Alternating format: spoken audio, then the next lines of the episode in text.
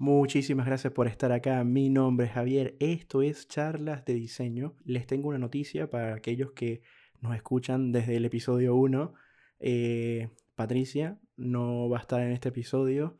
Está trabajando mucho y bueno, pronto en el siguiente o quizás el otro va a estar eh, normalmente grabando eh, los temas que tenemos acá pendientes.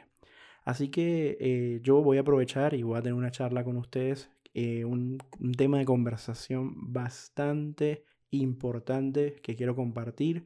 Esta información que les voy a dar espero que les ayude muchísimo.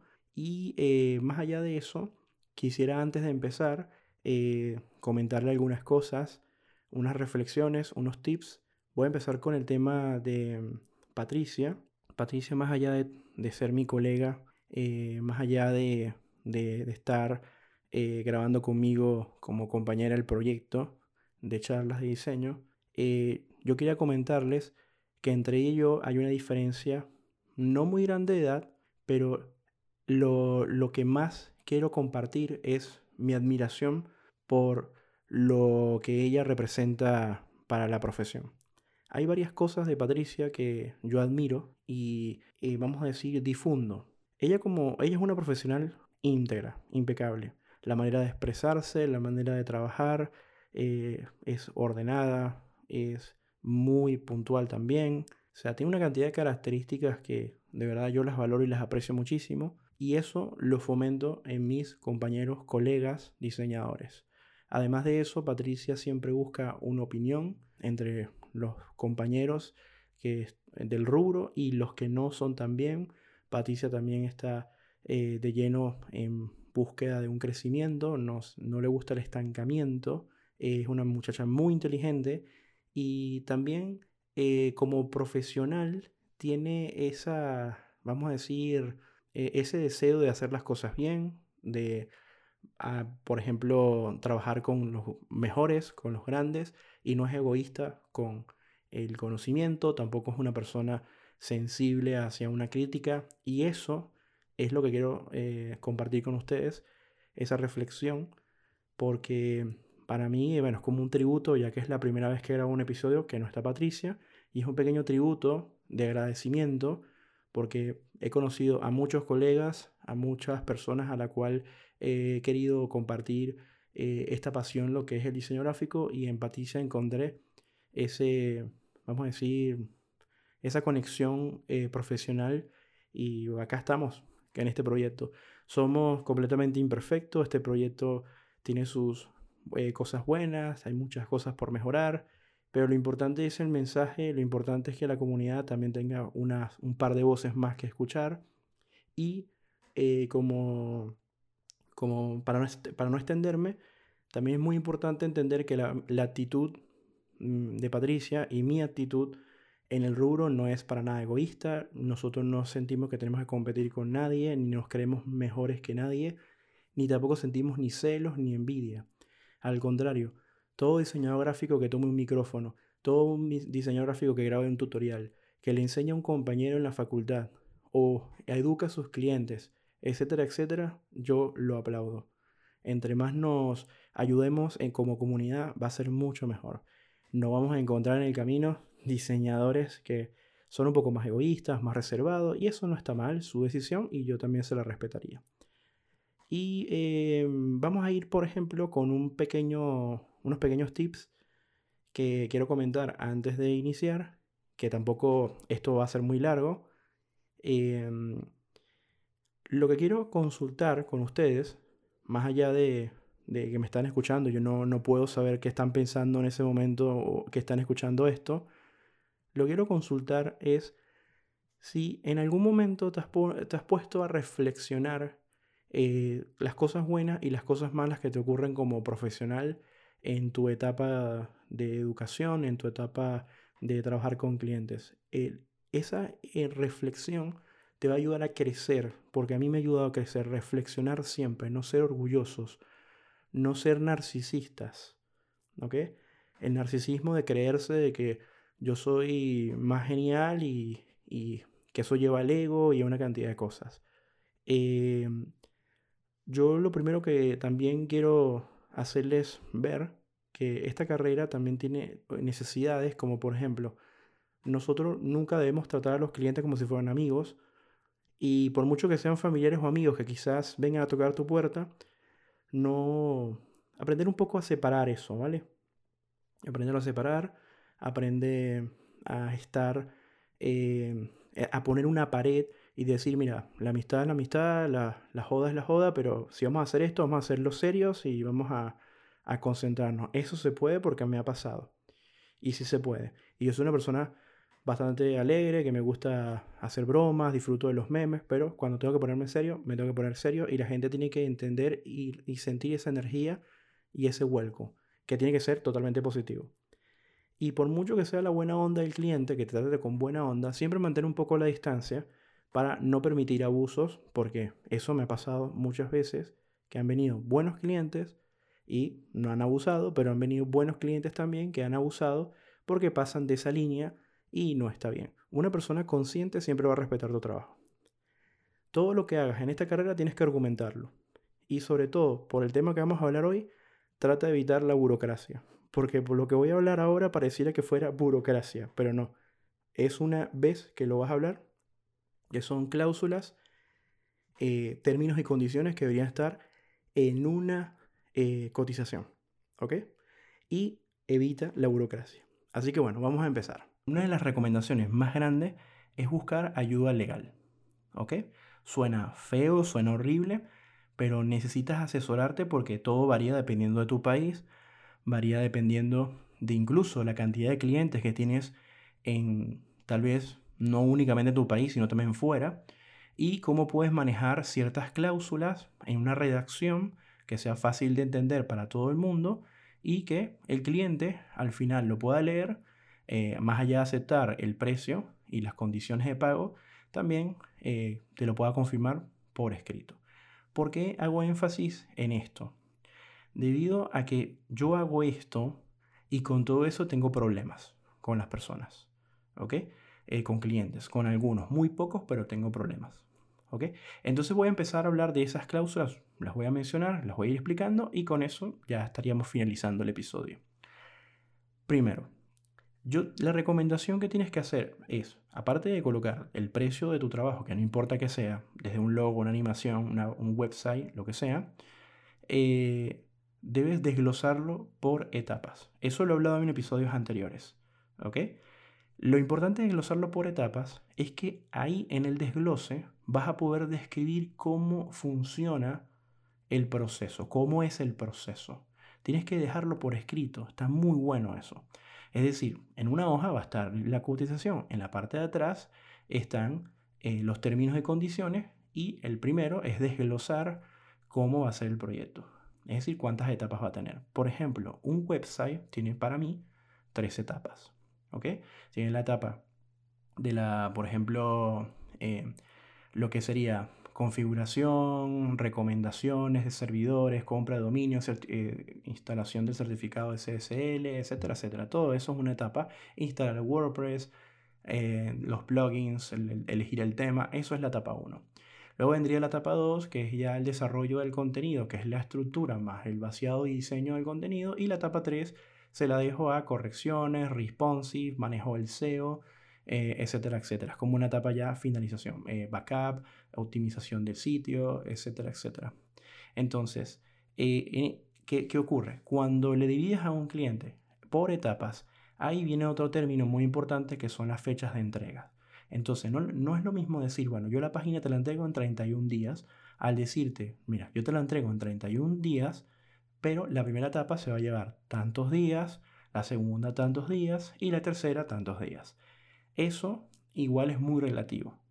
por eso que te digo que varía dependiendo del proyecto. Lo puedes automatizar porque por cada caso yo lo automaticé y lo vas mejorando con el tiempo. La otra cosa es, además de eso, hablar un poco de las correcciones. Es decir, en la, etapa 1, por ejemplo, bueno, cuántas correcciones pueden haber, cómo se evolucionan, etcétera, etcétera, etcétera. Eso es muy importante, mencionar la cantidad de correcciones eh, es la parte que más el cliente se va a sentir en desventaja, pero tú también necesitas cubrirte un poco las espaldas. Eh, lo otro que también es importante resaltar más allá de la cantidad de las correcciones, sino el tiempo de las correcciones. O sea, no con presión ni nada, sino que las correcciones tienen que hacerse en un tiempo.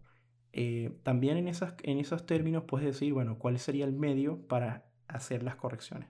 Si vas a utilizar WhatsApp, si vas a utilizar correo electrónico, si vas a utilizar, eh, por ejemplo, eh, otro medio, que puede ser en persona, una reunión en persona, bueno, perfecto. No hay ningún problema, eso lo pones ahí, ¿vale? Entonces, eh, más allá eh, de las correcciones como cantidad y tiempos basado en el desglose por etapas, es importante también aclarar eh, las condiciones de cómo vas a recibir el material. Es decir, no, si es un logo, bueno, necesitas hacer un briefing. Entonces tienes que explicarle al cliente que bueno, hay que sentarse, hacer un briefing, empezar a, a, educar al cliente, ver si el cliente te das cuenta que no, no sabes lo que quiere en ese momento, tienes que irlo llevando, ¿ok? Porque si no vas a trabajar doble. Hay una frase en diseño que ya lo compartí en las redes sociales del, Instagram de, de, de Charla Diseño, que si quieres nos puedes seguir. Eh, nuestro humilde Instagram. Eh, ahí puse una frase no hace mucho, a la fecha que grabé este, este episodio, que dice, eh, piensa más, diseña menos. Y bueno, eso es parte del trabajo del diseñador sentarse, hablar con el cliente, tener una conversación profunda con él y desarrollar todo lo que puedas desarrollar en la primera etapa. Igual pasa con un website, etcétera, etcétera, o pasa igual con una animación. Tienes que dividirlo por etapas. No sé si quieras escuchar, por ejemplo, cuáles serían las etapas de un logo o cuáles serían las etapas de una animación. Eh, un logo, bueno, las etapas son muy simples. Lo primero, la primera etapa es la conversación, el briefing, ¿ok? Eh, te recomiendo que puedas utilizar una plataforma en donde te permite eh, trabajar todo lo que es un briefing, se llama Milanote, o sea, milanote.com, así te lo voy a decir como en spanglish, ¿ok? Es milanote.com. En ellos no están patrocinando este, este episodio, pero para mí es importante que sepas de que esa plataforma te ayuda muchísimo a eh, armar un briefing. Ahí puedes colocar tips, ideas, puedes capturar imágenes, puedes hacer bocetos, dibujos y es como una tormenta de ideas ahí colapsada. Lo puedes compartir con el cliente y lo puedes incluso si te descargas la app, puedes hacerlo desde la app del teléfono, etcétera, etcétera. Así que eso te lo dejo eh, como, como una ventaja que puedes llegar a tener. Usas esas herramientas, eh, son muy buenas y te ayudan bastante. Si te gusta el cuaderno y, o las hojas y el lápiz, el grafito eh, o la lapicera, bienvenido. Lo que te haga sentir cómodo. ¿Ok? O cómoda. Entonces, tenemos que hay otro, eh, la recepción del material tienes que poner unas, eh, vamos a decir, unas condiciones de cómo lo vas a recibir, etcétera, etcétera, porque hay cosas que mm, dependen de ti, o sea, y otras que no. Por ejemplo, eh, una cosa es diseñar un website y otra cosa es diseñar el website, eh, hacer el copywriter del contenido, hacerle el diseño, la interfaz del usuario, la experiencia del usuario, programarlo, o sea, es decir, todo eso es un trabajo. Entonces, ahí tienes que buscar aliados. Una persona que de repente te, te, haga el copyright, o sea, todos los contenidos, otra persona que, que de repente te pueda ayudar con otra parte, y bueno, todo eso lo puedes meter en un bloque de, de una cotización. O sea, es decir, em, no, no hagas algo a lo cual no seas experto. Por ejemplo, yo no soy bueno redactando, tampoco soy bueno dando speech. O sea, tengo muchas muletillas, tengo muchos errores, pero bueno, trato de hacerlo mejor. Y aunque no lo crean, por ahí en YouTube siempre estoy viendo algunos eh, cursos gratuitos que, que, personas eh, con mucho cariño eh, comparten en, en, ese, en esa plataforma. Entonces, ahora, ¿qué tiene que ver un abogado con todo esto? Bueno, hay una parte que quizás hay que tomar en cuenta, que es la parte de no hay un contrato que se está firmando, a menos que esto sea un proyecto grande, existe una empresa de promedio, ahí las cosas cambian. Pero no es que, por ejemplo, vamos a ponerlo de esta manera, no es que estés buscando un abogado porque te vayas a tener problemas, sino quizás redactar un par de cláusulas o unas garantías que, le, que, el cliente sienta que le estás dando, pero tú también te estás cubriendo las espaldas.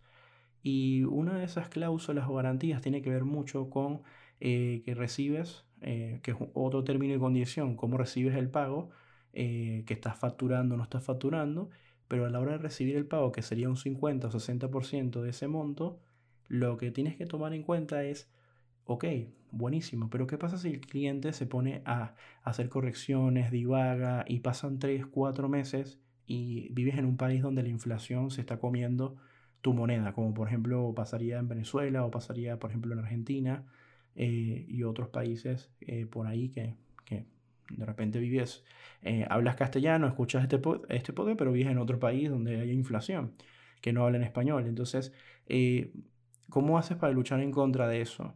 Y porque el cliente muchas veces no va a sentir empatía o va a pensar, oye, me estoy tomando un tiempo y este chico se le está devaluando la plata. al cliente le conviene más, si no está apurado o no tiene un deadline, una fecha de entrega del proyecto, em, ¿sabes? Como que bueno, ¿cómo, cómo hacemos? Y mm, una cosa que también eh, debes ahí aclarar es, bueno, ¿qué pasa si de repente esa persona, eh, ese cliente divaga o ocurre ciertas situaciones? Eh, hay, hay, clientes que se enojan, terminan, quieren, eh, hay un, como una especie de desacuerdos y quieren como decir, bueno, ya no queremos que sigamos trabajando juntos en este proyecto y te piden completamente la devolución total del dinero y no consideran las reuniones, las correcciones, los audios, es decir, están completamente desprestigiando tu trabajo y eso es un problema que, que uno se encuentra con personas que eh, son vivas. Em, te voy a explicar algo muy importante. Eh, hay, hay, clientes que piensan que si tú le, si estás cobrando, vamos a poner un ejemplo, un dólar, ¿ok? Le estás cobrando por hacer un logo, un ejemplo, puse un número ahí por ponerlo. Em, él piensa, eh, a veces te tratan como si estuvieras, vamos a ponerlo de esta manera, estuvieras eh, trabajando por horas para esa persona. Es decir, em, tienes que estar disponible, contestar a la hora que el cliente quiere, o sea, eh, es como, como si estuvieras eh, trabajando en una empresa. Y eso está muy mal, porque tu tiempo vale, ¿entiendes? Entonces tú lo que tienes que entender es que cuando sacas el precio de una cotización, lo que realmente estás haciendo es contando cuántas horas de trabajo te va a llevar eso esto me puede llevar, vamos a suponer, esta animación me puede llevar eh, unas 10 horas, ¿ok? Y bueno, basado en ese tiempo, tú haces un cálculo. Pero si las correcciones del cliente empiezan a divagar, empiezan a hacerte correcciones y, tienes poca experiencia armando un proyecto de animación, vas a trabajar doble o triple, que es una recomendación que siempre te hago y te voy a hacer y te, y te he hecho.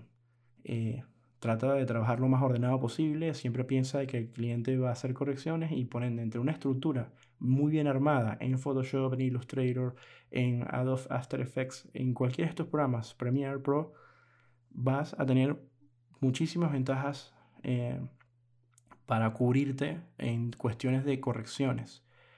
Eh, y hay, una, hay un tema que tiene que ver con las aprobaciones, cómo aprueba el proyecto, eh, y, qué, ocurre si después de aprobar un proyecto se hace una cantidad de cosas y luego hay cambios, ¿no? Que te pongo un ejemplo que pasa con logos. Eh, hay cosas que, por ejemplo, si el logo es corpóreo, es decir, lo, tienen que hacer en una estructura como cartel corpóreo, eh, de repente tú puedes hacer una corrección pues, de, una, de una medida, de un espacio, etcétera, etcétera. Pero si empiezan a cambiar cosas, ya después de haber aprobado, eso es, es un trabajo porque para eso hay un feedback, ¿ok? Igual pasaría con un website, o sea, el responsive es lo último que se resuelve eh, luego que la página está eh, hecha sección por sección.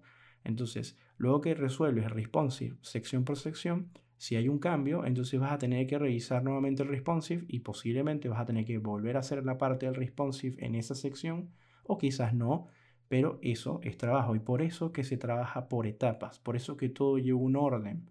Y el cliente, por desconocimiento, no entiende estas cosas y está sentado o, parado o lo que sea, eh, haciendo correcciones como si fuera una obra de arte, ¿no? Eh, y eso también es muy importante. Todos los argumentos eh, que tienes que dar para defender tu propuesta eh, tiene, que, tiene que ser reflejada en tu tus estudios. No importa qué edad tengas, pero estudia, estudia mucho, estudia teoría. Estudia, codéate, pregunta, ármate de un grupo que, sea, que no sea tóxico, ¿vale? y o sea, poco a poco vas a ir aprendiendo lenguajes, vas a empezar a educar a los clientes sin ser prepotente, eh, vas o que un cliente lo malinterprete, y también vas a ir aprendiendo eh, a, a, transmitir cosas complejas o manejar situaciones donde te ponen entre la espada y la pared. Y con esto eh, cierro. Eh, ¿Qué son situaciones que te ponen en la espada y la pared? Es cuando de repente el cliente empieza a, a ocurrirse cosas en el camino que no están cotizadas y de repente por ser una miniedad le eres flexible o de repente dice, bueno, vamos a cotizarlo, lo que sea, y empieza un tema en donde eh, te, te preguntan, ¿esto se puede hacer sí o no? Entonces es como que cuando te dicen sí o no, a veces las el, universo de las situaciones es muy compleja y no lo puedes reducir a un sí o no porque son variables. No sé si viste la película de, Avengers, eh, Infinity War, eh, hay una parte donde hay un personaje que se llama Doctor Strange que ve una cantidad de futuros, eh, posibilidades de ganar, había una, pero bueno, eso es una historia ficticia. a veces, cuando se trabaja en cosas complejas, hay variables es como difulcaciones y no hay una respuesta a un sí. Es un sí, pero, un sí con, un sí, eh, ajá, un sí, mm, ¿me entiendes? Entonces, a veces hay que aprender a decirle sí y tú calladito resuelves o calladita resuelves. O si es mucho más complejo, decir, mira, necesitamos probar estas tres cosas y ahí lo vas manejando. Entonces, eso te va llevando la experiencia, eh, que te vean firme, que te vean eh, totalmente seguro o segura de lo que estás diciendo y eso se logra con estudios, se logra dando, dándonos golpes, eh, cometiendo errores y qué más te puedo decir. Todo esto que te, que te he contado, tanto de eh, entender a los clientes que no son amigos, de evitar la burocracia, de tratar de, de, pasar unas cláusulas, términos, condiciones, yo lo hago y con todo y eso he tenido problemas problemas de abuso, problemas de, malos entendidos, eh, de que divagan mucho. Em, y a veces eh, un tema muy delicado es los intermediarios. Los intermediarios son los que más te dan dolores de cabeza porque no tienes comunicación directa con el cliente, sino es una persona que lo está filtrando. Entonces quiero que recuerdes como el juego este, el vasito, no recuerdo bien cómo que se llama ese juego, eh, yo lo, nosotros lo hacíamos de esta manera. Eh, esto creo que la mayoría de la gente lo ha jugado o lo ha visto o lo, o lo, ha visto en una película o algo. Eh, vamos a suponer que hay 10 personas en un círculo, ¿no? Vamos a poner un círculo por poner un círculo. Están una al lado de la otra, bien ordenaditos. Y yo le digo, la naranja está, está en mi mochila. Le digo a la persona al lado en el oído. Y esa persona tiene que decir lo mismo a la persona al lado y luego cuando termina de dar la vuelta yo escucho la, información cómo fue, fue filtrando por todas esas nueve personas. Em, bueno, en este caso ocho, porque la persona que tengo al lado, eh, que fue la primera que le di información, vamos a, no contarla. Y si una persona entiende mal algo, me va a dar una información equivocada. Si una persona tuvo una interpretación buena, me va a ayudar. Entonces, los intermediarios son muy, muy peligrosos o te pueden ayudar muchísimo. Eh, si un intermediario no sabe si quiere llevar un proyecto, pero no conoce y no le interesa involucrarse con tu trabajo, es, ahí hay una falla grandísima. A mí me ha pasado eso, que el intermediario eh, simplemente ah, resuélveme. Y no, no, eso es un error, no es resuélveme. Es que para resolver tú tienes que entender cómo funciona esto. O sea, si estás haciendo, si estás haciendo intermediario con un website y no sabes, qué, no sabes cómo funciona un servidor, entonces tienes que estudiar como intermediario porque si no, no vas a poder delegar. O sea, lo que hace un buen gerente o lo que hace un buen jefe es su conocimiento para poder gerenciar. O sea, el gerente no llega ahí porque alguien lo puso. Bueno, sí, en la vida real pasa, ¿no? Pero ¿cómo debería ser? El cómo debería ser. no llega ahí porque alguien lo puso a dedo, no. El, gerente tuvo que haber pasado las etapas, haberlas vivido para adquirir una experiencia y poder gerenciar, exigir y entender que además de eso es un psicólogo. Tiene que manejar presiones, tiene que manejar eh, emociones de los que están a su alrededor. Organiza, comunica eh, y permite la fluidez. Entonces, eh, también tiene que haber una... Esas cláusulas no van directamente porque el cliente es el que tiene el dinero, pero el intermediario está dando la cara. Entonces las cláusulas van para que el intermediario también entienda que tiene que manejar y no lavarse las manos, ¿vale? Porque a veces se lavan las manos, ah, es que el cliente, no, no, no, tú también tienes que poner de tu parte.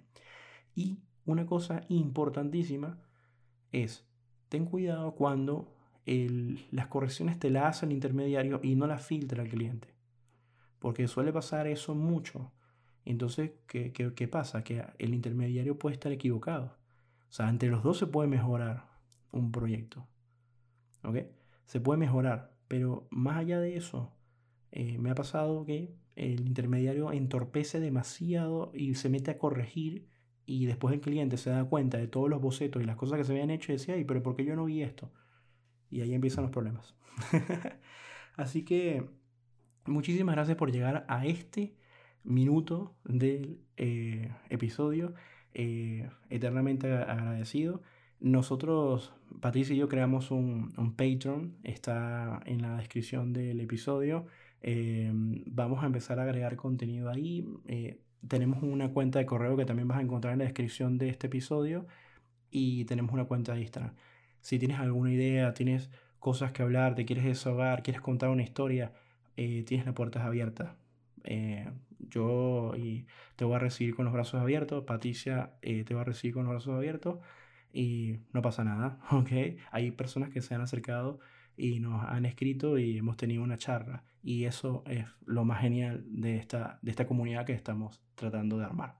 Así que les mando un fuerte abrazo desde acá de Buenos Aires. Patricia, les mando un abrazo desde España y estamos en contacto. Chau, chau.